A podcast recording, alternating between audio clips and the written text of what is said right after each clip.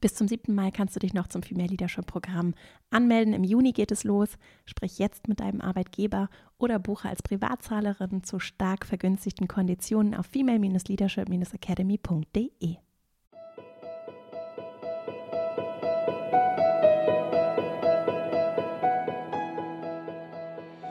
Hallo und herzlich willkommen zum Female Leadership Podcast. Mein Name ist Vera Marie Strauch und ich bin Host hier im Podcast, in dem es darum geht, dass du deinen ganz eigenen Stil im Job findest und lebst und deinen Weg mutig und selbstbewusst gehst. In der heutigen Folge geht es um das Thema Karriereplanung und darum, wie du deinen ganz eigenen Karriereweg finden kannst, wenn du dich eher am Berufseinstieg befindest, wie du aber auch eine Karriere, die vielleicht schon festgefahren scheint, für dich nochmal neu entdecken, weiterentwickeln kannst und was das Thema Karriereplanung überhaupt bedeutet, beziehungsweise wie sehr es dann tatsächlich auch eher eine Lebensplanung ist und der Job immer nur ein Teil unseres Lebens ist und es auch um die Balance von Lebensbereichen geht. Dazu habe ich einen Interviewgast zu Besuch. Ranghild Struss ist Gründerin ihrer eigenen Karriereberatung Struss und Klausen und berät seit vielen, vielen Jahren Menschen vom Berufseinstieg bis auch schon in der fortgeschrittenen Karriere dabei noch mehr in ihrem eigenen Weg, in ihre Kraft zu kommen, ihr Potenzial zu entfalten. Und genau darüber haben wir gesprochen. Es ist wirklich ein sehr schönes Gespräch geworden, in dem wir viele Bereiche miteinander verbinden, genauso vielfältig wie auch die eigene Karriere, der eigene Lebensweg ist und in dem es dann vor allem auch um das Gestalten von Beziehungen geht und darum, wie du dich zum Ausdruck bringen kannst, wie du auch noch vielleicht noch mehr in deine Wahrheit, in deine innere Essenz kommen kannst. Und es ist ein sehr schönes Gespräch geworden. Ich freue mich sehr, es mit dir zu teilen. Du findest alle Buchempfehlungen und Rangelt hat einige zu teilen, auch auf verastrauch.com im Beitrag zu dieser Folge. Also guck da gerne mal vorbei oder abonniere einfach meinen Newsletter verastrauch.com slash newsletter und dann erhältst du von mir automatisch eine E-Mail mit allen Links auch zu diesem Beitrag und auch weiteren Informationen, auch zu Projekten, die wir in 2020 geplant haben. Da wird in den nächsten Wochen einiges kommen und so bleibst du auf dem Laufenden, wenn du dich dafür interessierst. Und ich freue mich, wenn du mit dabei bist und wir auch per E-Mail im Kontakt bleiben, verastrauch.com slash newsletter. Jetzt wünsche ich dir ganz viel Freude mit dieser Folge und dann legen wir gleich mal los. Heute zu Gast im Podcast ist Ranghild Struss. Sie ist Gründerin ihrer eigenen Karriereberatung Struss und Klausen, die zu einer der führenden Studien- und Berufsberatungen in Deutschland zählt und ist absolute Expertin darin, Menschen auf ihrem Karriereweg zu begleiten. Und ich freue mich sehr, dass du heute hier im Podcast zu Gast bist. Herzlich willkommen. Vielen Ranghild. Dank. Ja, danke. Ich freue mich sehr, hier zu sein. Ja. Ich würde gerne mit dir heute vor allem über das Thema Karriere sprechen, wie ich so meinen ganz eigenen Weg finde und ihn vor allem auch selbstbewusst gehen kann. Und äh, zum Einstieg finde ich es natürlich ganz spannend, wie so dein Karriereweg war und wie er begonnen hat. Magst du dazu ein bisschen was erzählen? Total gerne. Ich habe nach dem Studium direkt eigentlich noch in dem Studium diese Karriereberatung gegründet. Damals haben wir angefangen mit Schülern und Studenten und sie beraten, inwiefern und in welchen Studiengang sie sich am besten orientieren könnten. Und wie das gekommen ist, ist, glaube ich, so eine Mischung aus auf der einen Seite glücklichem Zufall und auf der anderen Seite aber auch ähm, der Tatsache, dass ich dem Zufall die Gelegenheit gegeben habe, mich an der richtigen Stelle zu treffen, weil ich mich, glaube ich, schon immer in meinem Leben sehr für Menschen und auch eben für Menschen im Leistungszusammenhang interessiert habe. Also die Frage danach, was einen Menschen eigentlich glücklich macht in seinem Leben, ähm, und was ihn motiviert sein lässt und wie er sein Potenzial entfaltet, die hat mich schon sehr früh begleitet. Ich habe während der Oberstufe so einen Nachhilfezirkel gegründet mhm. ähm, und habe auch in dem Sinne eigentlich immer schon so ein bisschen unternehmerisches Interesse gehabt und dann habe ich äh, Wirtschaftswissenschaften studiert und im Anschluss noch einen zweiten Master in Arbeits- und Organisationspsychologie gemacht. Also thematisch habe ich mich sozusagen immer wesenskongruent mit diesen Themen beschäftigt, die für mich eigentlich so am spannendsten sind. Und dann habe ich jemanden zu einer Karriereberatung begleitet und fand, dass man das auch besser machen konnte. Und so bin ich dann während des Studiums darauf gekommen, mich einfach mit dem Markt der Studien- und Ausbildungsberatungen zu beschäftigen. Und dann gab irgendwie eins das andere und dann habe ich es einfach probiert. Mhm. Also mir wird heute immer mal wieder gesagt, wie wahnsinnig mutig das von mir gewesen wäre. Ehrlich gesagt war das nicht mutig, weil ich gegen überhaupt gar keine Angst ankämpfen musste. Ich hatte mhm. ähm, viele Schulden vom Studium und dachte, so ein bisschen mehr Geld noch aufzunehmen wäre jetzt auch nicht mehr so schlimm. Und dann habe ich das einfach ausprobiert und habe mir ein Jahr gegeben und dann hat es gut geklappt und dann bin ich natürlich aber auch während dieser Zeit immer weiter ähm, ja, gewachsen, sowohl persönlich als auch professionell. Hm, manche Leute sagen, Mensch Rangelt, du machst jetzt irgendwie seit 16 Jahren das Gleiche, wie kann dir das immer noch Spaß machen? Und dazu sage ich immer, dass ich erstens gar nicht mehr das mache, was ich am Anfang mache, gemacht habe, obwohl es vielleicht so ähnlich heißt. Und äh, zweitens mache ich einfach das, was mir total entspricht und was ich nach wie vor natürlich deshalb auch liebe, weil es eben in Kongruenz mit meinem eigenen Wesen vollzogen ja. wird. Und das motiviert ja. ja. Also das ist ja auch genau das, wofür wir irgendwie ähm, plädieren, dass alle unsere Kunden und überhaupt sowieso jeder daran glauben sollte, dass es für jeden einen richtigen Platz gibt, an dem er oder sie eben sein Potenzial entfalten kann, mhm. sodass er oder sie damit auch äh, sozusagen in Zufriedenheit ähm, über den eigenen Lebensweg sein kann. Mhm. Und dazu würde ich gerne sagen, dass Karriereplanung ja immer so ein Wort ist, was so ein bisschen sperrig klingt. Für mich ist Karriereplanung Lebensplanung, mhm. weil du so viel Zeit mit dem Arbeiten oder dem ähm, in irgendeiner Form erwerbstätigen Beschäftigtsein verbringst, dass du sicherstellen solltest, dass dir das auch entspricht, sodass ja. du auch als Mensch wachsen kannst, weil nur wenn du im Sinne der eigenen Potenzialentfaltung, also deiner Persönlichkeitsentwicklung aktiv sein kannst, nur dann wirst du das Gefühl von Zufriedenheit im Leben haben und auch nur dann kannst du produktiv und erfolgreich sein weil Karriere im alten Sinne von höher, weiter, schneller, mehr ja völlig überholt ist und es im Sinne der New Work ja auch darum geht, dass Erfolg eigentlich immer ganz eng mit Erfüllung verknüpft ist. Und wenn es um Erfüllung geht, dann geht es darum, dass ich meine unterschiedlichen Lebensbereiche so ähm, im Gleichklang mit meiner Persönlichkeit gestalte, dass ich am Ende des Tages sagen kann, heute war ich ganz ich selbst und hatte auch die Möglichkeit, in meinem Potenzial zu wachsen, weil es eigentlich kaum was gibt, außer jetzt zum Beispiel glücklichen Beziehungen und Transzendenzerlebnis oder ähnliches, was den Menschen glücklicher macht. Mhm. Welche Lebensbereiche sind das? Also da gibt es ganz unterschiedliche und für jeden hat das auch eine unterschiedliche Gewichtung. Mhm. Was ich bei einer Karriereplanung immer total wichtig finde, ist sich erstmal zu überlegen, hey, ähm, wie ist denn so die Gesamtsituation über die unterschiedlichen Säulen meiner Lebensgestaltung verteilt? Weil ganz häufig haben wir durch den Job, weil es eben mit der Leistungsebene einhergeht, dass wir so eine Kontrollillusion haben, mhm. äh, das Gefühl, wenn ich am Job was ändere, dann ändert sich mein ganzes Leben. Also häufig ist das so, dass gerade, ähm, wenn jetzt irgendwie, keine Ahnung, eine weibliche Führungskraft mit Mitte 40 zu uns kommt und sagt, Mensch, ich muss unbedingt was an meinem Job ändern, ich bin irgendwie nicht ganz zufrieden, dass wir im Laufe der Beratung feststellen, dass es eigentlich gar nicht die Stellschraube Beruf ist, die im Moment ansteht, sondern dass es vielleicht zum Beispiel im Bereich ähm, von Freizeitgestaltung, Kreativität, Sinnerfüllung, ähm, sportliche Aktivität, Fitness, also der Lebensbereich Körper, der Lebensbereich Freizeit, der Lebensbereich soziale Beziehungen, der Lebensbereich Partnerschaft, Liebesbeziehungen, vielleicht auch der Lebensbereich Abenteuer, Urlaub äh, oder so etwas zu verändern gibt, was im Grunde genommen die insgesamt Zufriedenheit viel mehr steigern würde, als jetzt tatsächlich am Job was zu ändern. Also häufig neigen wir auch dazu, dem Lebensbereich Job zu viel ähm, Bedeutung beizumessen, wenn es um die Lebensgestaltung im Sinne des Glücklichseins geht. Mhm. Wobei wir ja auch sehr viel Zeit gemessen mhm. an der verfügbaren Zeit, gerade unter der Woche, sondern mhm. eben einfach in so einem Büro verbringen. Ja, wobei das ja auch darauf einzahlen könnte, dass der Lebensbereich Job sowieso rein zeitlich schon überproportional stark besetzt ist mhm. und auch deshalb die Aufmerksamkeit für andere Lebensbereiche hinten überfällt. Von mhm. daher finde ich es ganz wichtig, dass Karriereplanung immer auch Lebensplanung ist und bevor ich überhaupt da, rein, da hinein einsteige, ähm, mir zu überlegen, welchen Job ich wie, in welchem Umfeld, mit welchem Produkt, welchen Menschen, zu welchen Arbeitszeiten und ähnlich ausführe, dass ich mir erstmal überlege, okay, wo stehe ich eigentlich im Moment? Und so eine Standortanalyse beginnt eben mit einer Betrachtung der unterschiedlichen für mich wichtigen Lebensbereiche und der Frage danach, ob und wie die ausreichend für mich abgedeckt sind. Mhm. Okay, schön. Das heißt, damit arbeitet ihr dann so zum Einstieg. Und das ist dann auch egal, ob das, ob das jetzt junge Menschen sind oder Leute, die schon weiter sind im Job? Oder?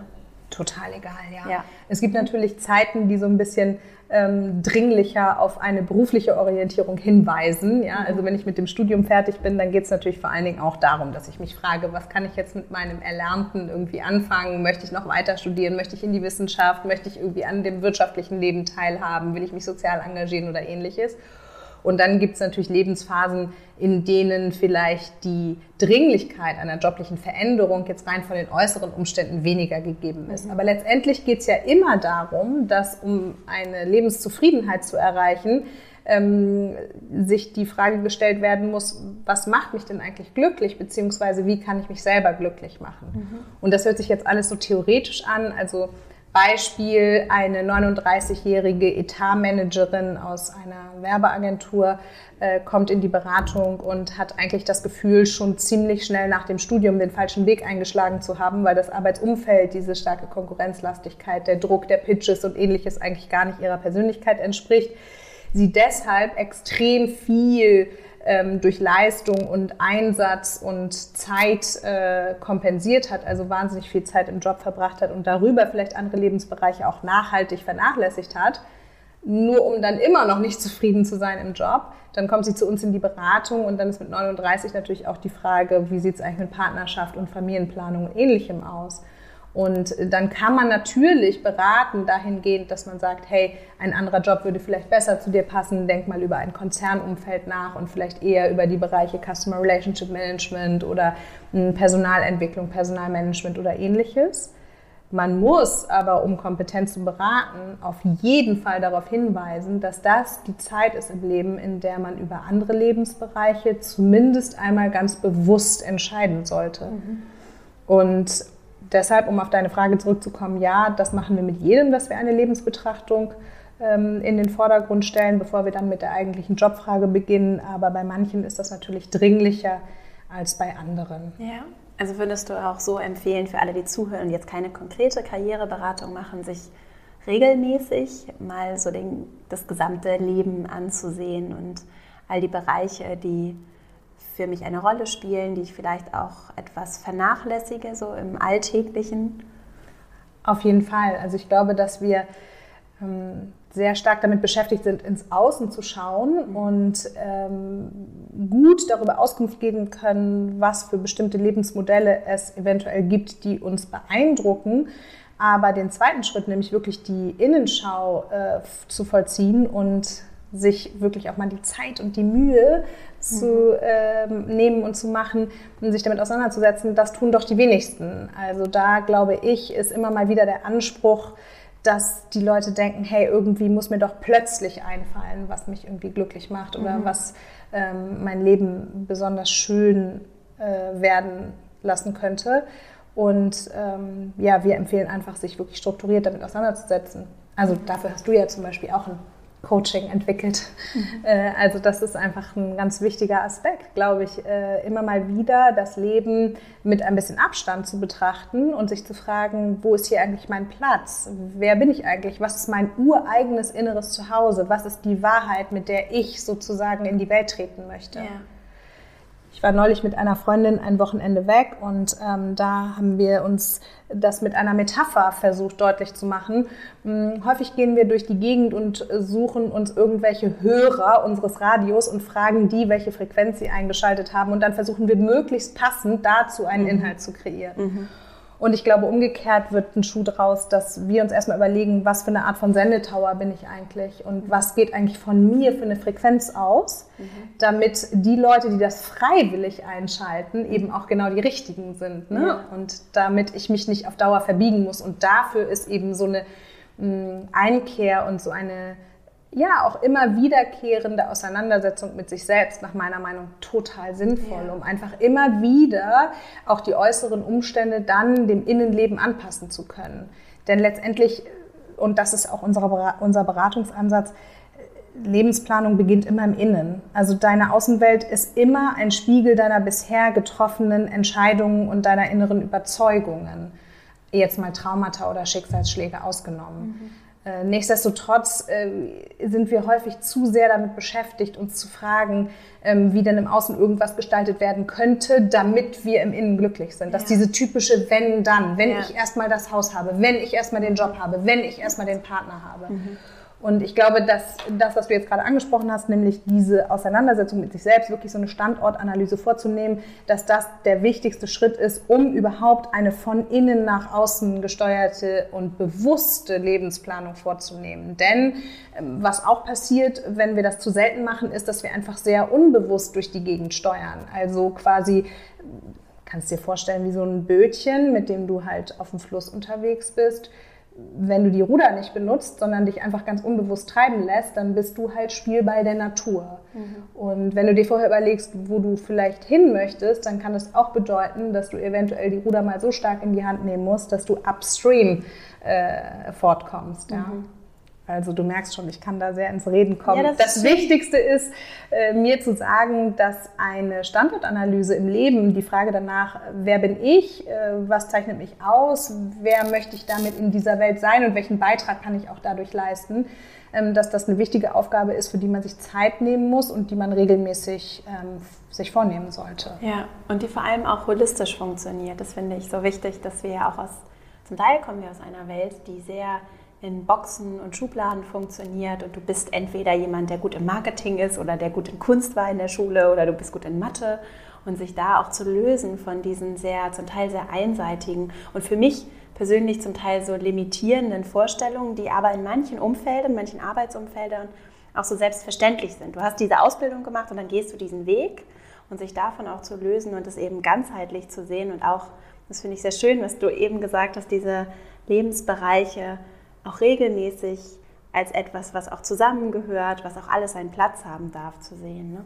Und was du gerade ansprichst, diese verschiedenen Boxen oder Labels, die einem so zugeteilt werden. Ne?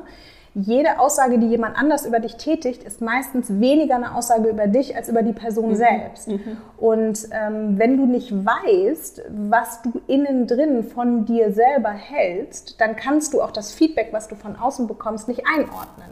Sprich, wenn jemand zu dir sagt, ja, also du wärst doch super in Operations und du hast aber selber innen kein Referenzsystem, was dir da, dazu rät, äh, quasi das operative Tagesgeschäft auf einer Projektmanagement-Ebene mit Menschen kommunikativ zu organisieren, dann kannst du mit dieser Aussage nichts anfangen. Mhm. Und dann bist du persönlich entweder so strukturiert, dass du der Person im Außen so viel Autorität zusprichst, dass du das einfach blind übernimmst, was sie dir sagt. Dann ist es aber eben auch noch nicht wirklich äh, authentisch. Oder ähm, du kannst mit dieser Aussage handlungsspezifisch betrachtet total wenig anfangen, weil du keinen Spiegel dafür findest in dir drin. Und deshalb ist es so wahnsinnig wichtig, sich mit sich selbst auseinanderzusetzen, weil das eben auch in Beziehungen und auch in Arbeitsbeziehungen viel mehr ermöglicht, dass du das Feedback, was du bekommst, einordnen kannst, dass du eine Meinung dazu entwickeln kannst, mhm. dass du einen Standpunkt hast. Mhm. Weil wenn du nicht weißt, wo du selber stehst, dann kannst du auch gar nichts anfangen mit den Orientierungen, die dir jemand anders gibt. Mhm. Ja, wenn du in Frankfurt stehst und jemand sagt zu dir, du müsstest nach Hamburg laufen, du aber nicht weißt, dass du in Frankfurt stehst, dann weißt du auch nicht, welche Richtung du einschlagen mhm. sollst. Und auch deshalb ist es total wichtig, ähm, einfach in sich hineinzuhorchen und sich vor allen Dingen die unbewussten Anteile der eigenen Persönlichkeit bewusster zu machen, weil ja nur das, was dir bewusst ist, du auch steuern kannst. Also nur das, was du von dir kennst, darauf kannst du auch bewusst Einfluss nehmen. Alles andere ist ja dann dem Zufall überlassen oder je nachdem, wie doll du dich aufregst, dem Affekt oder dem Impuls oder der Wut oder so. Ne? Ja. Mm, und deshalb finde ich, ist das so ein wahnsinnig schönes Mandat, sich mit sich selber auseinanderzusetzen, weil das einfach eine bestimmte Form von Souveränität und ähm, ja, Selbstbewusstsein und auch innerer Ruhe nach sich zieht, die auf jeden Fall in jeder Lebenssituation von Vorteil ist. Und zu dem Feedback nochmal, sorry, eine Sache noch, ähm, zu dem Feedback, was du von außen bekommst mit den Labels und den Boxen. Ne? Mhm. Äh, da ist mir auch immer total wichtig, weil das so häufig ein Problem ist in Beratungen, die wir durchführen, dass die Leute maßgeblich davon beeinflusst sind, was andere Leute ihnen zutrauen oder nicht zutrauen. Mhm. Und dafür finde ich es super wichtig, dass du nicht nur dich selber kennst, um das Feedback von außen einordnen zu können, sondern dass du dich vorher auch mal fragst, wer sind denn überhaupt relevante Feedbackgeber für mich? Mhm. Also wer darf mir überhaupt Feedback geben? Mhm. Das Problem ist so häufig, mhm. dass dann gesagt wird, ja, aber mein Chef hat gesagt, ich bin nun leider gar nicht gut im strategischen Kommunizieren. Mhm. So. Und dann wird das so übernommen, blind. Und dann ist so die Frage, naja, Sie sind ja jetzt hier, weil Sie vielleicht Ihren Job wechseln wollen und Sie haben mir die ganze Zeit gesagt, dass Sie in dem beruflichen Umfeld überhaupt nicht anerkannt werden. Warum dann ziehen Sie sich diesen Schuh an? Warum ist das Feedback Ihres Chefs dann ein Zug, in den Sie automatisch einsteigen im Bahnhof? Ja. Und deshalb ist es so wahnsinnig wichtig für den beruflichen Erfolg, sich auch mal zu überlegen, wer darf mir denn überhaupt Feedback geben? Wessen Feedback lasse ich wirklich in mein Herz oder in äh, mein Gehirn? Und wessen Feedback leite ich auch einfach durch, weil die Person de facto nicht von mir autorisiert wurde, mir Feedback geben zu dürfen. Ja. Was wären so Kriterien, um jemanden gut zu identifizieren, der ein geeigneter Feedbackgeber ist? Weil ich möchte ja mhm. natürlich nicht nur, also ich möchte nicht nur auf die Menschen hören, die ohnehin schon bestätigen, was ich sage und vielleicht das auch gut meinen, mhm. sondern ehrliche Rückmeldungen können ja auch ein großes Geschenk sein. Total, ja? absolut. Also, Aber also ehrlich heißt ja nicht, dass es immer nur schön sein muss. Genau. Also eine wichtige Voraussetzung, um auch die eigene berufliche Planung voranzubringen und ein authentisches berufliches Leben zu gestalten, ist ja auch, dass man sich mit Menschen darüber unterhält, die einem ähm, gute Ratschläge geben können. Mhm. Und dafür muss ich die Menschen nicht unbedingt mögen. Ich muss sie zumindest so weit achten, als dass ich davon ausgehen kann, dass sie mir nichts Böses wollen. Das mhm. ist schon mal ganz wichtig. Mhm. Ähm, und ich muss äh, auch der Meinung sein, dass dieser Mensch mich hinreichend kennt, um mir überhaupt Feedback geben ja. zu können. Denn also ich zum Beispiel habe überhaupt kein inneres Wissen, um jemandem Feedback zu einem Autokauf zu geben, weil ich mich einfach de facto mit Autos nicht auskenne. Mhm. So, deshalb bin ich da ein schlechter Feedbackgeber. Und wenn es um die Persönlichkeit geht, dann sind wir viel weniger kritisch. Dann fragen wir nur, ja, ja, mag ich die Person oder eher nicht? Oder ist die wichtig in meinem Leben oder eher nicht? Wir sollten uns viel mehr fragen, hat diese Person die Fähigkeiten, mich zu erkennen, ja oder nein? Mhm. Weil ich natürlich von der feedbackgebenden Person nicht nur möchte, dass sie mich in meinen Erfolgen feiern kann, sondern ich möchte auch, dass sie mich in meinen Niederlagen tröstet. Und in dem Zwischenraum möchte ich, dass sie mir ehrlich darüber Feedback gibt, was sie von meinen inneren Einstellungen, von meinen Gefühlen, von meinen Gedanken, von meinen Entscheidungen und von meinen Handlungen hält. Mhm. Und da geht es ja vor allen Dingen darum, dass die Person darauf ausgerichtet ist, mir was Gutes zu wollen und mich darin zu unterstützen, in meinem Potenzial zu wachsen. Ja. Und deshalb sollten das jetzt nicht nur unbedingt Personen sein, denen man emotional nahesteht, mhm. sondern von denen man das Gefühl hat, dass sie in der entsprechenden Rolle, für die man gerade Feedback haben möchte, einen sehr guten Blick, einen unverstellten Blick und einen Blick auf mich haben, äh, der nicht durch ihr eigenes Drama verfärbt ist. Ja, Weil das, das Wichtigste am Feedback ist, dass es eben wirklich die Person betrifft und wenig Selbstaussage ist. Ja, ja das will gekonnt sein. Es ist schwer. Feedback ja zu geben und auch zu empfangen, ist ein Lernprozess, definitiv. Ja. Was ist so deine Nummer eins oder dein Nummer eins Tipp fürs Thema Feedback? Vielleicht etwas, was häufig nicht so, dem nicht so viel Aufmerksamkeit geschenkt wird. Gibt es da was? Also ich versuche Feedback nach dem Beratungsprinzip zu ähm, empfangen und auch zu geben. Und zwar bedeutet das, dass man es möglichst vom Ego löst.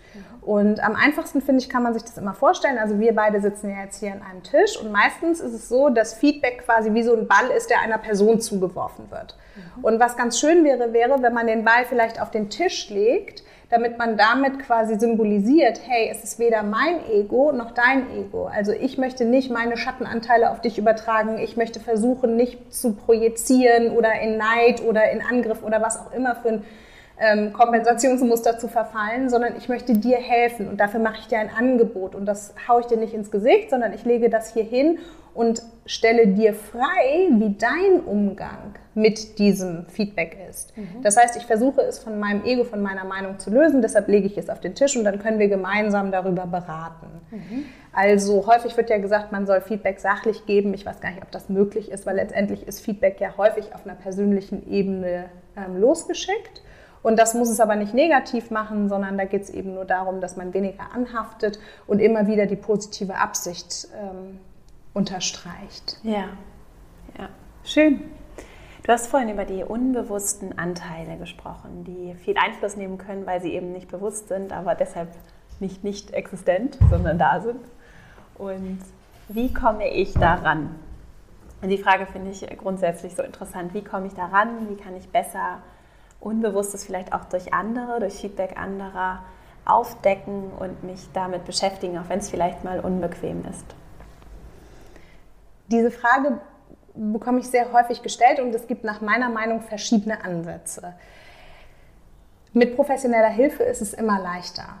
Also es ist auf jeden Fall gut, einen Coach oder ein Online-Coaching-Programm in Anspruch zu nehmen, um sich mal ganz strukturiert mit den inneren Überzeugungen, die man so hat, auseinanderzusetzen. Dafür ist es natürlich unerlässlich, auch mal einen Blick in die Vergangenheit zu werfen, also sich die Frage zu beantworten, wie bin ich denn eigentlich der Mensch geworden, der ich heute bin. Mhm. Denn in der Vergangenheit findet man natürlich Ereignisse, die an sich jetzt noch nicht das Problem darstellen, ähm, die aber vielleicht mit negativen Gefühlen versehen sind. Negative Gefühle an sich sind auch noch nicht das Problem, sondern die Art und Weise, wie wir sie interpretieren. Mhm. Denn so wie wir sie interpretieren, stellen wir dann quasi äh, Aussagen in den Raum über uns selbst. Ne? Sagen wir mal, du hattest eine ältere Schwester, ähm, die immer besonders gut war in der Schule und dir ist es vielleicht ein bisschen schwerer gefallen. Ähm, dann hast du das Ereignis von meine Schwester wird gelobt und ich nicht, vielleicht interpretiert als, oh, ähm, ich bin nicht schlau genug oder nicht fleißig genug oder ich bin zu verspielt oder wie auch immer. Und daraus leitest du dann innere Überzeugungen ab, wie äh, man muss perfekt sein, um geliebt zu werden. Man muss sich immer gut benehmen und gute Leistung bringen. Und daraus gibt es dann ein Ich darf nie. Also mhm. ich darf nie Fehler machen, ich darf nie ähm, zu spielerisch sein oder ich darf nie äh, mich zu sehr in den Vordergrund spielen oder ähnliches. Und diese unbewussten Programme, die werden dann zum Teil eben, ähm, weil du natürlich, indem du das ausbildest, sehr klein bist und noch keine richtige sagen wir mal, Kontrolle darüber hast, mhm. ähm, was du nun bewusst oder unbewusst abspeicherst, die werden immer weiter ähm, ins Unbewusste ähm, geschickt, leiten und äh, beeinflussen dein Handeln aber maßgeblich. Ne? Mhm. Ne? Und das heißt, so entsteht ja das Unbewusste. Du kommst da nicht so gut dran, wirst aber immer davon geleitet, ne? dass du vielleicht einen wahnsinnigen Perfektionismus an den, an den Tag legst oder dass du eben immer unglaublich vorbereitet an den Start gehst oder ähnliches.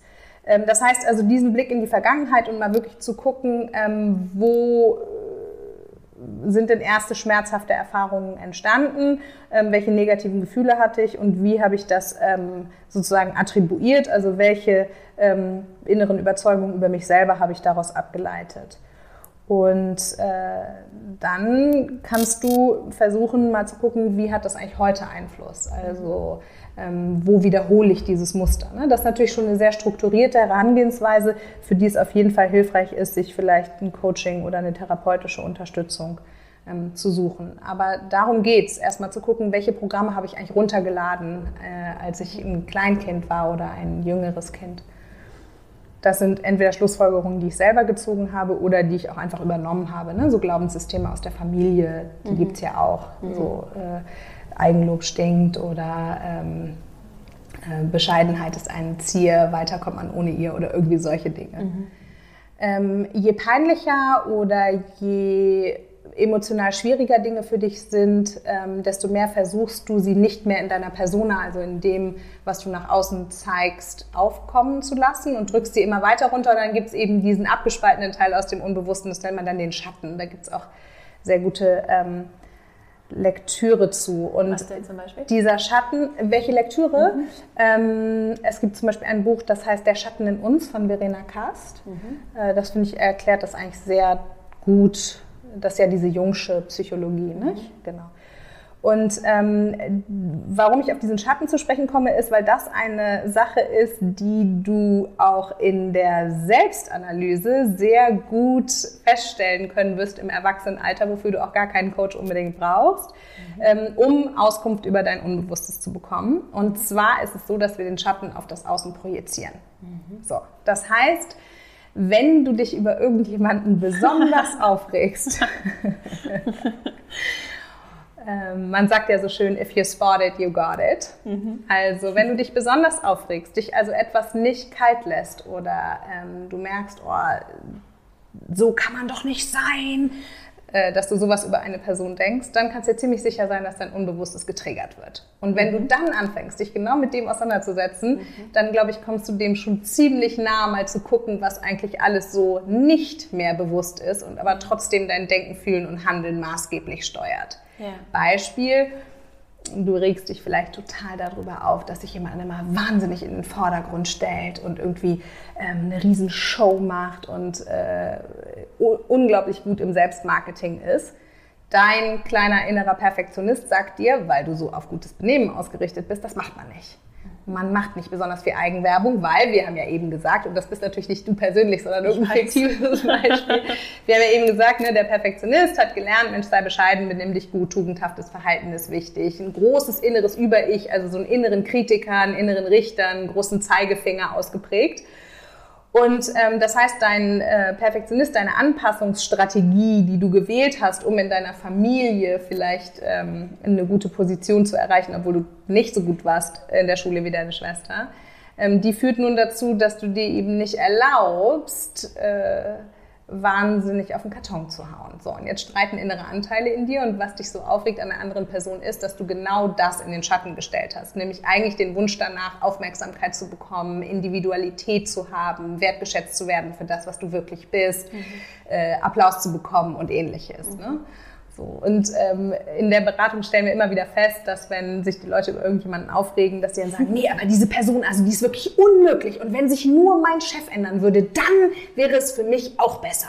Dann würde mein Leben auch besser sein.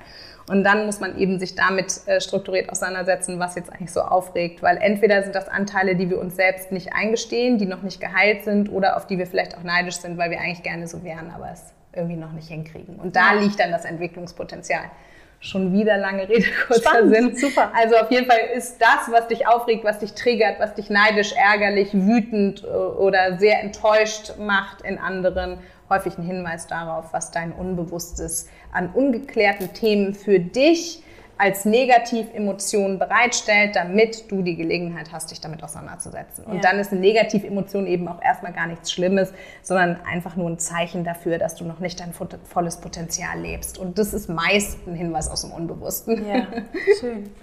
Okay, wenn ich dann weiß, ich lebe noch nicht mein volles Potenzial, und die Frage höre ich häufiger, es wird ja viel über Purpose gesprochen, du hast vorhin auch über Sinn, persönliche Erfüllung gesprochen zum einen habe ich jetzt schon mitgenommen, die finde ich natürlich nicht nur im Job, sondern auch an anderen, an anderen Orten. Wie komme ich denn an diese Essenz besser heran, wenigstens? Wie kann ich mich dem annähern, was so mein persönlicher Sinn oder meine Erfüllung, ich weiß nicht, wie du es bezeichnen würde, wie komme ich da, wie komme ich da ran? Wenn ich vielleicht auch mein ganzes Leben bisher eher so dem Weg von außen gefolgt bin, vielleicht auch eher den, die Erwartungen erfüllt habe, dem entsprochen habe, was andere gerne wollten und jetzt so merke, da fehlt irgendwie ganz viel. Wie kann ich mich dem nähern? Die Frage nach Sinn, Purpose, Passion, Leidenschaft, die wird ja häufig gestellt im Moment. Ne? Mhm. Was ich feststelle, ist, dass das die Leute ganz schön unter Druck setzt, weil das so große Wörter sind. Mhm ähm, bei denen dann einzelne Menschen immer denken, oh Gott, ich, ich kann nicht die Welt retten oder ich kann mhm. jetzt irgendwie nicht eine riesen Bühnenshow machen oder einen Bestseller schreiben oder oh Gott, oh Gott, das ist ja gar nichts für mich. Ich ähm, äh, weiß nicht, wie ich dieses große Sinn-Ding irgendwie für mich knacken soll. Ich glaube, der Sinn des Lebens, ohne jetzt zu pathetisch klingen zu wollen, besteht für jeden Einzelnen darin, sein Potenzial zu entfalten und persönlich zu wachsen. Mhm. Und deshalb ist die Sinnfrage eigentlich schon ziemlich schnell damit, oder was heißt schnell nicht, aber zumindest möglich zu beantworten über die Frage, ähm, was ist eigentlich meine Essenz? Mhm. Also was zeichnet mich aus? Was äh, mache ich besonders gerne und gut und ähm, wo entfaltet sich für mich das Potenzial, indem ich vielleicht auch meine alten unguten Muster ablege und äh, Neues dazulerne oder mich vielleicht mal Dinge wage oder ne, auch einfach negative Überzeugungen über mich selbst fallen lasse. Mhm. Also wenn der Sinn darin besteht, das eigene Potenzial zu entfalten und darin zu wachsen, also sich persönlich weiterzuentwickeln, ähm, dann ist die Methode, um dem nahe zu kommen, eine Persönlichkeitsanalyse, mhm. eine tiefgehende Persönlichkeitsanalyse.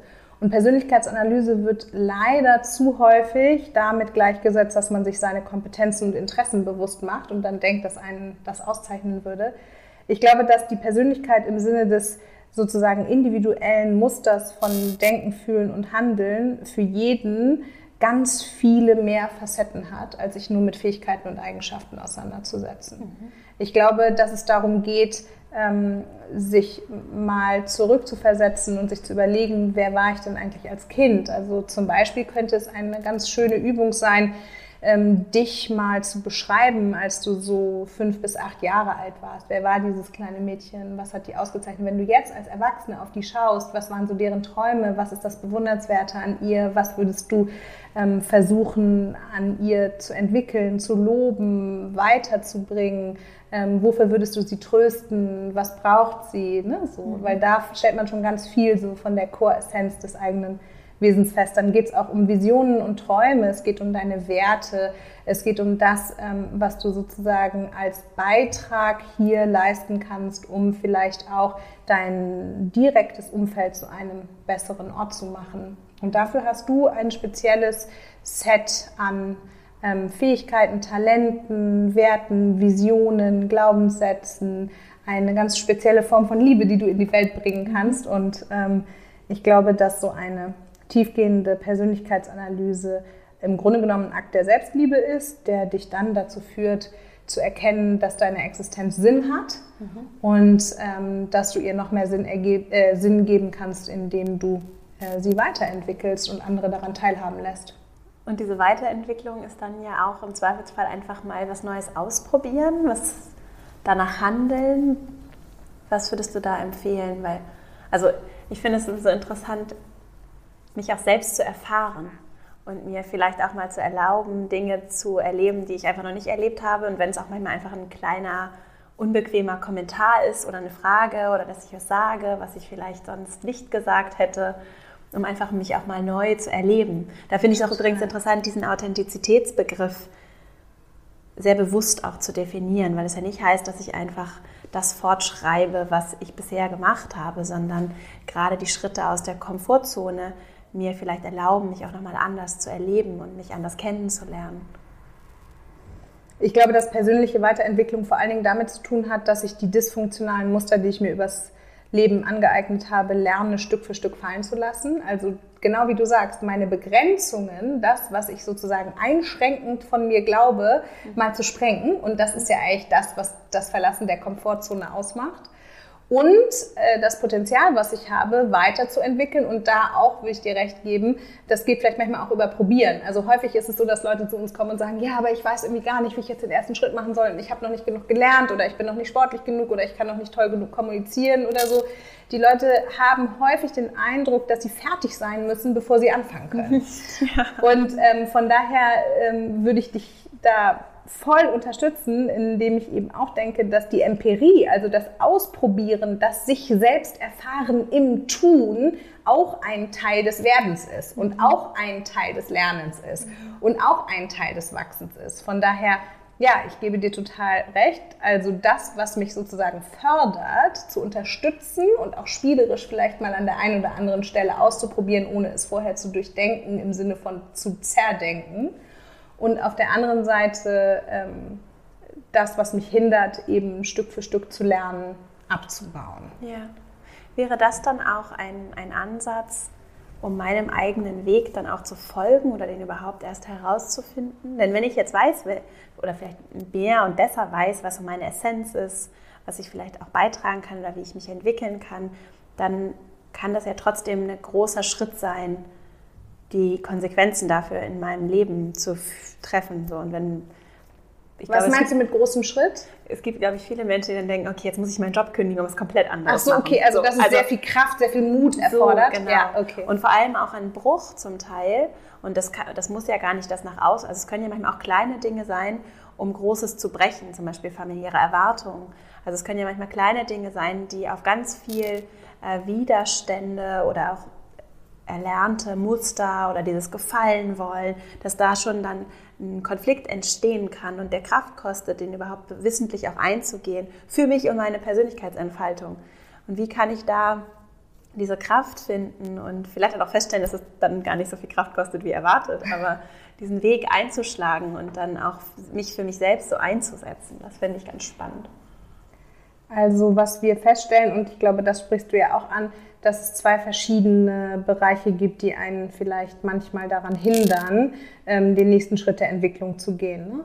Das eine ist sozusagen ein interner Prozess, denn ähm, wir sind schon innerlich ganz schön stark darauf ausgerichtet, die Kontrolle über das Geschehen zu haben und das Gefühl von Sicherheit zu erleben. Mhm. Und selbst wenn ich das, was ich gerade tue, suboptimal finde, weil ich vielleicht irgendwie ähm, keine Ahnung, seit 13 Jahren in einem großen Konzern sitze und eigentlich in einem viel schnelllebigen Unternehmen auf, gut aufgehoben wäre, ähm, dann kann ich das doof finden, aber zumindest weiß ich, was ich habe. Also das heißt, mhm. mein ähm, Verstand äh, sozusagen gaukelt mir vor, in einem Zustand von Sicherheit zu sein und mhm. eine sichere Komfortzone zu verlassen, ist natürlich im internen Prozess total schwierig, mhm. weil man ja auch nicht weiß, was das Unbekannte mit sich bringt mhm. und ob es dann sehr viel besser wird. Also die mangelnde Beweisführung sozusagen des zukünftig Unbekannten, weil man es ja noch nicht erlebt hat, die lässt einen intern zurückschrecken. Und ähm, extern ist es vor allen Dingen die Frage danach, ups, was denken die anderen? Mhm.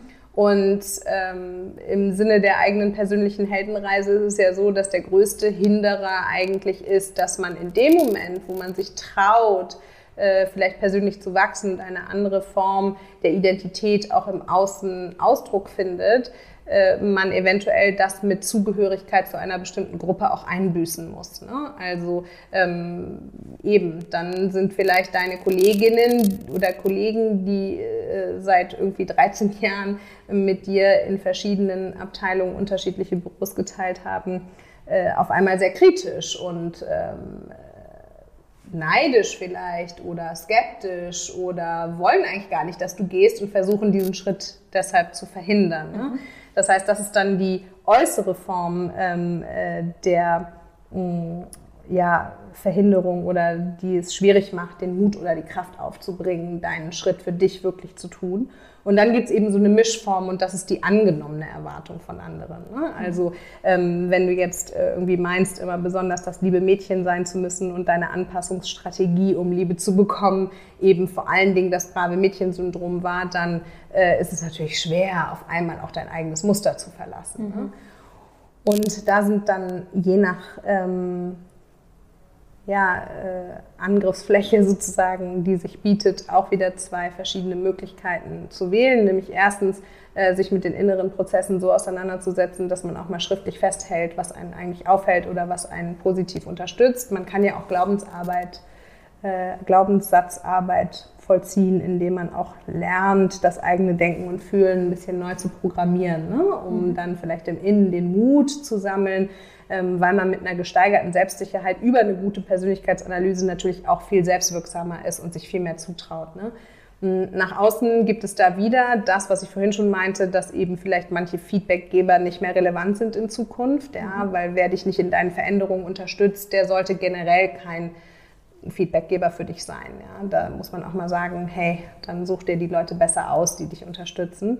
Ähm, und in der Mischform dessen ist viel auch selbst gemacht und viel eigene Interpretation, die im Außen gar nicht unbedingt so ist, wie man sie vermutet. Also häufig ist es so, dass wenn die Leute fragen, was denken denn dann die anderen und oh Gott, und kann ich das überhaupt machen? Und die werden mich bestimmt ächten oder traurig sein oder so, wenn man es dann mal ins Gespräch bringt und das nicht im Dunkeln lässt, mhm. sondern das einfach mal ganz offen anspricht und fragt, hey, ich habe vor, das und das zu machen, was ist denn deine Meinung dazu? Dann ist man häufig sehr erstaunt, ähm, wie viel Fürsprecher es eigentlich gibt und dass die Leute das oft sogar viel weniger persönlich nehmen, als man das selber im Voraus so denkt. Mhm. Es gibt ein Buch, ähm, was ich irgendwie ganz süß finde, was ähm, genau das anspricht, was du gerade gesagt hast. Das ist von Margie Worrell und heißt ähm, äh, Brave.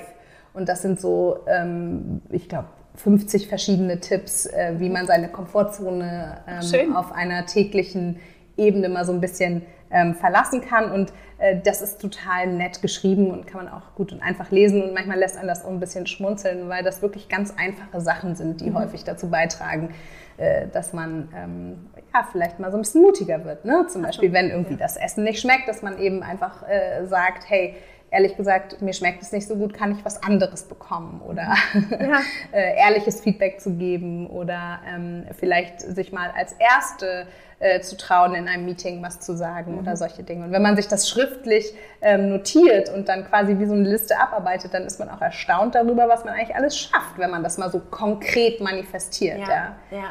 Äh, dann gibt es noch ein weiteres Buch von ihr, das heißt Make Your Mark. Und da geht es noch ein bisschen weiter in der Form, als dass man ähm, eben ja auch sich selber dann eine Position damit geben kann, dass man vielleicht eine Weile lang ein bisschen mutiger war.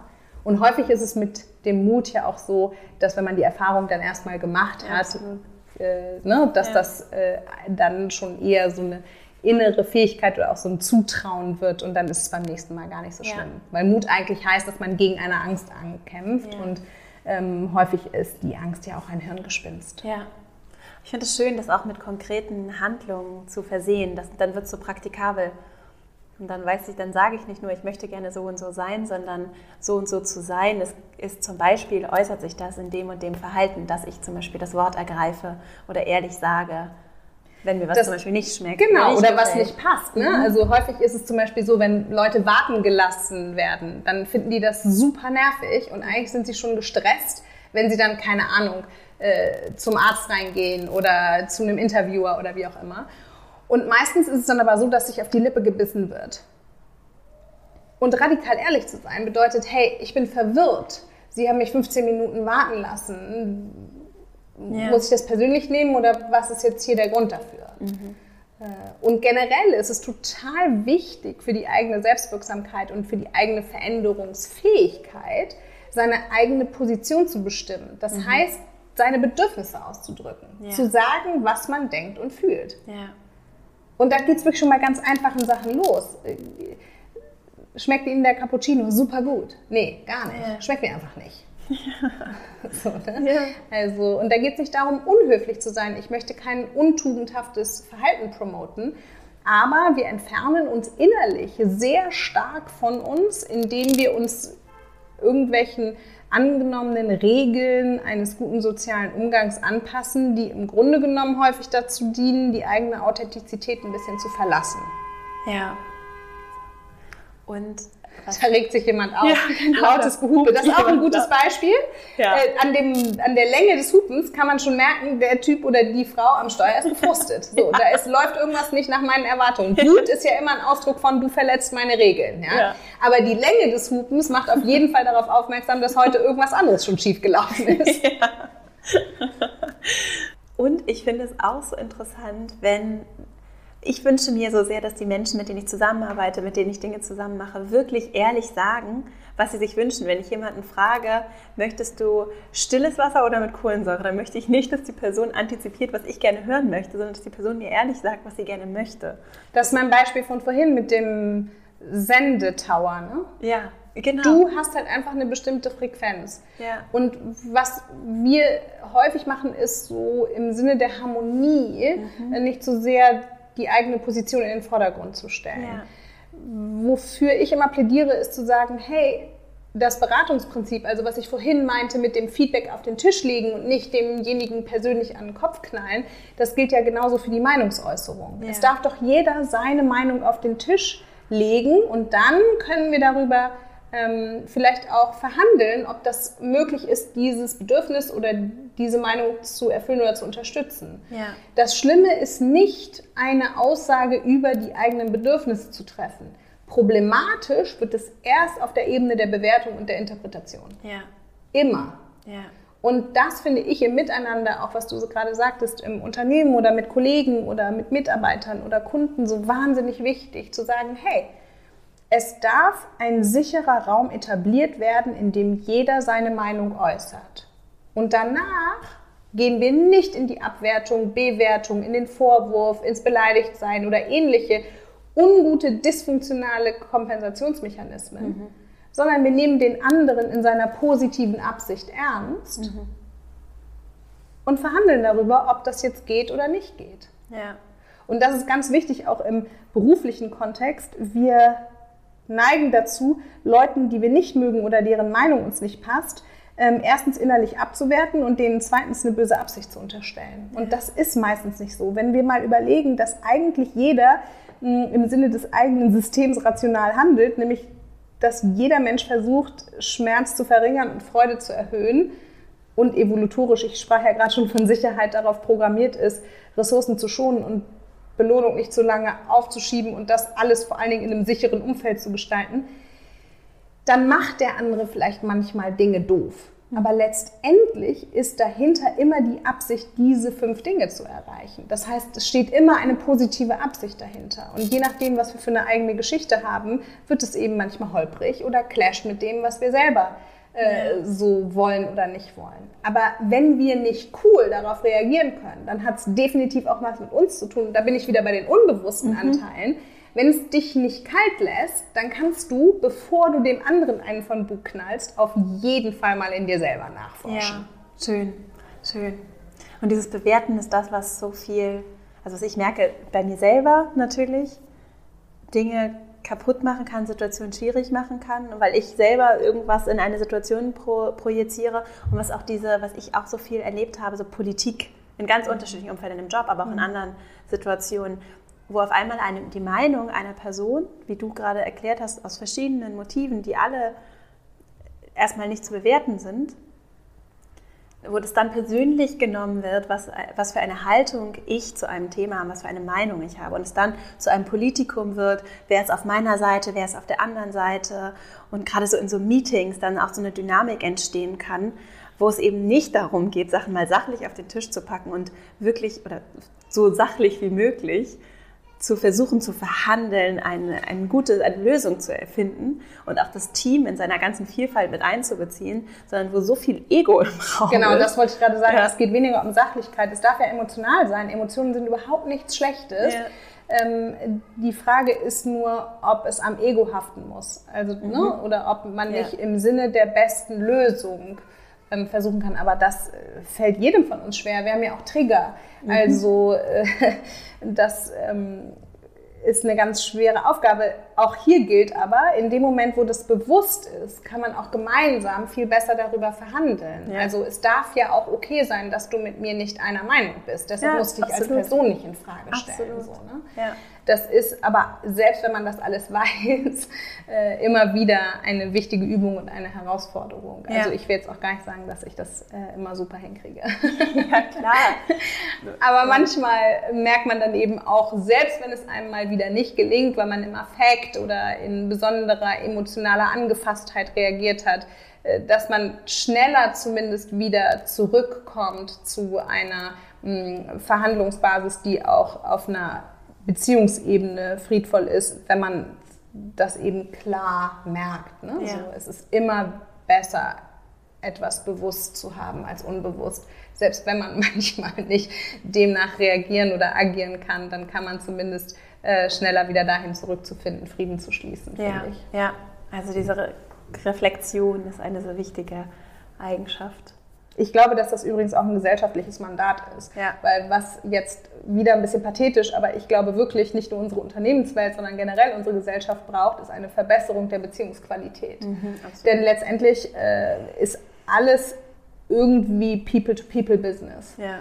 Und um die Be Beziehungsqualität zu verbessern, muss ich bei mir selber anfangen. Also jede Beziehung im Außen beginnt mit der Beziehung, die ich zu mir selbst habe. Ja. Und äh, wenn ich ständig so einen Schattenkampf führe oder mit runtergelassenem Visier sozusagen kämpfe, weil ich das alles gar nicht sehe, was mich auszeichnet oder weil ich mich vielleicht einfach nicht genug wertschätze oder ähm, weil ich nicht großzügig genug mit mir bin, dann werde ich das auch mit jemand anderem nicht sein. Ja.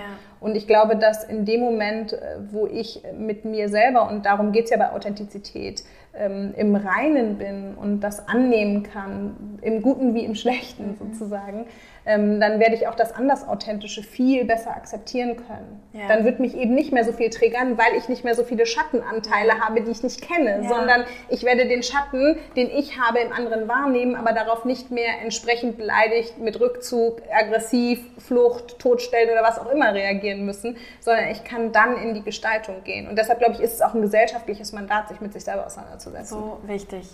Und dann können wir nämlich noch so viel über Vielfalt, über ehrliche Vielfalt, nicht nur über die Oberfläche, sondern wirklich über unterschiedliche Menschen, Überzeugungen, Vorstellungen, Hintergründe, Geschichten, Religion, was auch immer, über unterschiedliche Konstellation, wenn die Menschen wirklich gut zusammenarbeiten, weil dann müssen wir uns alle mit unseren Schatten beschäftigen. Ne? Also wenn wir die ganze Zeit nur getriggert werden, dann kann ich noch so sehr gute Absichten haben. Die Frage ist, inwieweit wir das dann tatsächlich auch gesellschaftlich gelebt bekommen. Also ich glaube, dass Einheit in der Vielfalt herzustellen eine der größten und wichtigsten Herausforderungen ist, die wir im Moment haben. Und ähm, mir geht es manchmal, ich weiß nicht, ob du das kennst, wenn ich so am internationalen Flughafen irgendwo unterwegs bin. Ne? Also ähm, so ein Hub-Flughafen, wo eben wirklich die unterschiedlichsten Menschen ähm, zur selben Zeit am selben Ort sind und eigentlich ja auch alle dasselbe Bedürfnis haben, nämlich sicher von A nach B zu kommen. Mhm. Dann denke ich manchmal, hey, wie würde wohl eine Welt aussehen, in der das genauso friedlich ablaufen würde wie hier gerade am Flughafen. Also abgesehen von ein paar Leuten, die an der mhm. Security meckern oder so. Aber mhm. ähm, diese Vielfalt ist, glaube ich, nur dann zu einer Einheit zu bringen, wenn jeder in sich selbst eine Einheit herstellen kann, in der es nämlich nicht darum geht, nach Äußerlichkeiten zu bewerten, was für einer Couleur oder Rang oder was auch immer mhm. oder Geschlecht oder ähnlichem, sondern ähm, wirklich nach ähm, Seele, Herz, Charakter, innerem Potenzial zu schauen. Und dann gibt es eben nicht gut oder schlecht, sondern dann sind wir eben irgendwie alle individuell. Ja, ja, genau. Was ja wunderschön ist. Schön. Wir, es nähert sich leider schon dem Ende das Gespräch. Ich würde gerne, bevor ich zu meinen Abschlussfragen komme, dich noch einmal fragen, ob es noch etwas gibt, was du gerne hinzufügen würdest, was vielleicht fehlt, von dem du sagst, dass es jetzt noch dem Ganzen so eine gute Abrundung geben würde? weiß nicht, ob es eine gute Abrundung gibt, aber wofür ich eben plädiere, genau vor dem Hintergrund, den wir gerade angesprochen haben, nämlich in sich selber die eigene Individualität zu finden, sie wertzuschätzen und sich dann im Akt der Selbstliebe darum zu kümmern, sie weiterzuentwickeln, rate ich eben jedem, äh, diesen Schritt zu tun und die innere Stimme wirklich zur Autorität zu machen und sie kennenzulernen und auch nicht zu erwarten, dass das von heute auf morgen geht, sondern zu erkennen, dass das ein ähm, Prozess ist, in dem man sich quasi selber begleitet. Und ich möchte jedem Mut machen, das zu tun, weil auch wenn man durch viele Täler geht und vielleicht auch eben, wie gesagt, mit seinen eigenen Schatten konfrontiert wird, ist das ein Weg, der sich immer lohnt. Also das sehe ich bei jedem Kunden oder bei jeder Kundin, die zu uns kommen oder wenn wir in Firmen Workshops oder Führungskräfte-Coaching oder ähnliches machen das ist ein lohnenswerter Weg, der das Leben so viel reicher macht und der einem so viel mehr Kraft gibt, äh, die sich dann natürlich auch beruflich auswirkt. Mhm. Äh, das soll jetzt nicht eine Abrundung sein, aber das ist mir ein wichtiger Punkt, dass mhm. wirklich äh, jeder ähm, sich aufmacht, diesen Weg zu gehen, weil das total toll ist einfach. Ja, schön. Wo finden Menschen dich und dein Unternehmen? Also rein physisch in Winterhude. In Hamburg. Okay. äh, genau. Ansonsten unter www.strussundklausen.de und ähm, wir beraten ja auch über Skype, wir beraten auch vor Ort in Unternehmen und auch nicht nur in Deutschland. Von daher äh, findet man mich überall da, ähm, wo man mich hinbestellt und ich auch gerne hinkomme. Sehr schön. Zum Ende habe ich immer noch drei Abschlussfragen. Ja. Die erste, du hast ein äh, Plakat, also du kannst die ganze Welt plakatieren und jeder Mensch sieht jeden Morgen beim Verlassen des Hauses, was auf diesem Plakat geschrieben steht. Was würdest du darauf schreiben? Mein Potenzial ist unendlich. Schön. Ja. Die zweite Frage. Also nicht meins, ne, sondern ja. von den jeweiligen ja, Menschen. Klar. Also, meins auch, deins auch. Aber ja. es geht vor allen Dingen darum, dass sich jeder jeden Morgen daran erinnert, dass äh, die Innenwelt unendlich ist und dass das Potenzial unendlich ist und dass ähm, es gar nicht gut tut, sich selbst äh, zu begrenzen. Ja, schön. Du hast ja gerade schon Buchtipps gegeben, die werde ich auf jeden Fall auch verlinken. Hast du weitere Bücher, die dich vielleicht begleitet haben persönlich oder die du sonst empfiehlst? Auch vielleicht zu dem Thema, über das wir heute gesprochen haben? Das ist immer so eine tolle Frage, weil ich wirklich viel lese und meine ähm, Buchempfehlungen eigentlich immer sozusagen situativ sind, mhm. je nach Thema, mit dem ich mich gerade beschäftige. Ich glaube, vor dem Hintergrund, was wir jetzt gemeinsam besprochen haben, ähm, geht es ja vor allen Dingen auch um Beziehungsgestaltung und nicht, wie man eventuell das eigene Unbewusste in Beziehungen und Beziehungs- und Kommunikationsgestaltung mit einbringt. Und ähm, da gibt es ein Buch, ähm, was ich super gut und leicht und schön zu lesen finde und was trotzdem eben viele tiefe Anregungen gibt und das heißt No One Understands You and What to Do About It. Äh, das ist von Heidi Grant Halverson und ähm, da geht es vor allen Dingen darum, wie man unbewusst Beziehungen mit dem eigenen äh, nicht eruierten der Persönlichkeit vielleicht manchmal auch unproduktiv oder ineffizient gestaltet. Mhm. Und dann haben wir ja auch noch darüber gesprochen, dass sich viele ähm, vielleicht an angenommenen Erwartungen von anderen orientieren und ständig darauf ausgerichtet sind, in ihren Anpassungsstrategien entweder perfektionistisch oder besonders brav zu sein und demnach ihr eigenes Potenzial vielleicht nicht voll entfalten können. Und da hat das Ehepaar Schermann ein Buch geschrieben, das heißt Das brave Tochter-Syndrom und wie Frau sich davon befreit. Mhm. Und äh, das macht es auch nochmal sehr deutlich, wie man vielleicht an der einen oder anderen Stelle mutiger sein sollte, äh, für die eigenen Grenzen einzustehen oder die eigenen Bedürfnisse zu formulieren. Und äh, welche ich auch immer unter diesem Aspekt total toll finde, welche Bücher sind die von Brené Brown. Mhm. Also äh, da gibt es jetzt, ihr neuestes heißt Dare to Lead und äh, da geht es eben vor allen Dingen auch darum, dass man noch mehr in seine eigene Kraft kommt. Aber sonst gebe ich auch gerne noch Tipps zu irgendwelchen Büchern, die vielleicht bestimmte Themen äh, betreffen. Ich lese wirklich eine ganze Bandbreite an Büchern von ähm, ja, also der Frage nach Spiritualität im Business mhm. ähm, bis zu äh, Büchern über Altersvorsorge oder ähnlichem. Ja, schön. Ich kenne das. Was für ein Thema beschäftigt dich gerade? Gibt es irgendwas, woran du aktuell gerade oder was dich gerade bewegt? So? Ja, ähm, äh, loslassen und vergeben, mhm. weil ich glaube, dass im Hinblick auf die eigenen unbewussten Anteile ein ganz wichtiger Schritt ist, auch loslassen zu können ähm, was einen vielleicht in negativer Art und Weise beeinflusst hat im Leben, weil ich glaube, dass solange wir daran festhalten, wir immer so ein gewisses Opferdenken haben, was das Potenzial letztendlich auch nicht voll freisetzen mhm. lässt. Ja, liest du dazu gerade was? Oder hast äh, ja. du was gelesen, was ja. du empfehlen könntest?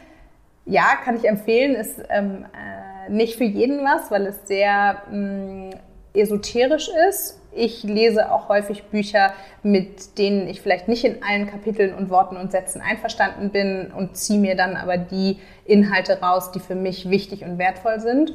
Und das Buch ist von Tipping und heißt Ich vergebe. Mhm. Schön.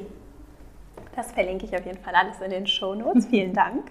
Und die letzte Frage. Wenn du den einflussreichsten Menschen dieser Welt eine Bitte oder sagen wir mal eher so einen Rat für Ihre Entscheidungsfindung mitgeben könntest, was wäre das? Das sind zwei Sachen, die mir jetzt spontan einfallen. Das ist natürlich immer gemein, solche Fragen spontan gestellt ja, zu bekommen. Aber ich Nein, alles gut, alles gut, alles gut. Ähm, ich weiß nur, dass mir wahrscheinlich morgen dann Sachen einfallen ja, werden, die vielleicht noch ein bisschen passender wären. Was mir aber jetzt spontan anfällt, sind zwei Dinge. Nämlich erstens, ähm, lass immer Liebe zum Grundsatz und zum Zweck deiner Entscheidung ähm, werden. Also was entscheidet die Liebe, ist, glaube ich, die treibende Frage für weltbewegende Entscheidungen. Das ist eine. Und das andere ist, sorge dafür, dass nicht Interessen oder machtpolitisch getriebene Menschen in bestimmten Positionen sitzen, sondern wähle die Menschen danach aus, von denen du glaubst, dass sie die beste Entscheidung treffen können. Also wähle Menschen für wichtige Ämter nicht nach ihrer inhaltlichen Ausrichtung aus, sondern nach ihrer persönlichen Reife. Schön, ist doch toll. Naja. Also, ich habe diese Frage jetzt neu aufgenommen, weil es ja hier auch um Leadership geht und ich das so spannend finde, was unser Selbstverständnis für Leadership angeht und wie wir wie wir es selbst vielleicht auch besser machen würden oder was wir anders uns wünschen würden. Ach, das ist spannend, ja, wenn man das auf sich selber überträgt. Also ich kann das für mich auch sagen, ich möchte gerne Menschen in wichtigen Positionen in unserem Unternehmen haben, äh, von denen ich glaube, dass sie sehr gut darin sind, weise Entscheidungen zu fällen. Und dafür muss ich vorher nicht wissen, welche Entscheidung sie ja, fällen. Ja, ja. Also ich muss auch nicht immer inhaltlich mit allem einverstanden sein, wenn ich den Personen vertraue. Ja. Und das hat ganz viel übrigens auch mit Angst und Liebe dann zu tun. Ne? Also ich sehe das immer ja, so in genau. den beiden Polen für mich persönlich auch und ah, ja. möchte eben. Hast du einen Kurs in Wundern auch gelesen? Ja. ja. ja, genau. Also ähm, das lässt sich ja aber auch auf alle möglichen Zusammenhänge übertragen. Ne? Also weil sowohl sagen wir mal politische als auch umwelttechnische als auch ähm, technische, moralische, Artificial Intelligence, was auch immer für Gebiete. Ähm, letztendlich, wenn du mit Liebe entscheidest, was entscheidest du dann, ist eine ganz andere Frage, als wenn du nur profitorientiert oder ähm, wenn du in Gewinnen und Verlieren, in Dominanz und Unterwerfung oder ähnlichem denkst. Ne? Absolut. Vielen, vielen Dank. Danke dir. Für das ich könnte, Gespräch. Ich auch. Jetzt, jetzt habe ich ganz viele Fragen an dich. Das machen wir dann, nachdem das äh, mit der Aufnahme gestoppt wurde. vielen Dank. Ich danke dir. Ich hoffe sehr, dass dieses Gespräch dir gefallen hat, dass du für dich einiges mitnehmen kannst. Ich nehme auf jeden Fall einiges mit. Und ein Punkt, der für mich vor allem nochmal wichtig ist und in mir nachgehalten hat, ist es eben dieser eigenen inneren Stimme Autorität zu verleihen. Das finde ich von der Formulierung auch einfach sehr schön und sie wirklich zur Priorität zu machen, ihr überhaupt zuzuhören, Aufmerksamkeit zu schenken, dass das ein nicht nur sehr lohnenswerter, persönlich sehr lohnenswerter Weg ist, sondern auch etwas ist, mit dem wir die Beziehungsqualität verbessern. Für uns, für unser Umfeld und auch für die Gesellschaft. Ich finde, das ist ein ganz schöner Punkt, den Ranghild gemacht hat und auf jeden Fall einer der vielen Aspekte, den ich mitnehme und nochmal hier zum Ende betonen wollte. Vielleicht hast du ja auch Punkte, die du mitnimmst. Wenn du Lust hast, teile sie gerne mit mir, zum Beispiel bei Instagram, at Vera Marie Strauch, auch gerne unter dem Post der Folge. Dann sehen auch andere das und wir können uns dazu etwas austauschen. Das macht immer viel Freude und ist für mich auch sehr spannend. Wenn dir der Podcast gefällt, freue ich mich natürlich auch riesig, wenn du ihn bei iTunes weiterempfiehlst bzw. dort bewertest, ihn an Kolleginnen, Kollegen, Freundinnen, Freunde, Bekannte, Familie weiterleitest und die Folge oder gleich den ganzen Podcast teilst. Vielen, vielen Dank für die schöne Unterstützung.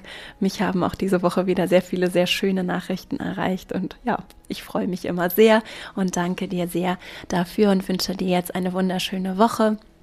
Komm, wie gesagt, auch gerne in meinen Newsletter, verastrauch.com slash newsletter, dann wirst du über alles auf dem Laufenden gehalten. Wir veranstalten auch deutschlandweit und in Österreich Meetups in denen Frauen persönlich zusammenkommen. Das äh, erwähne ich hier immer mal wieder.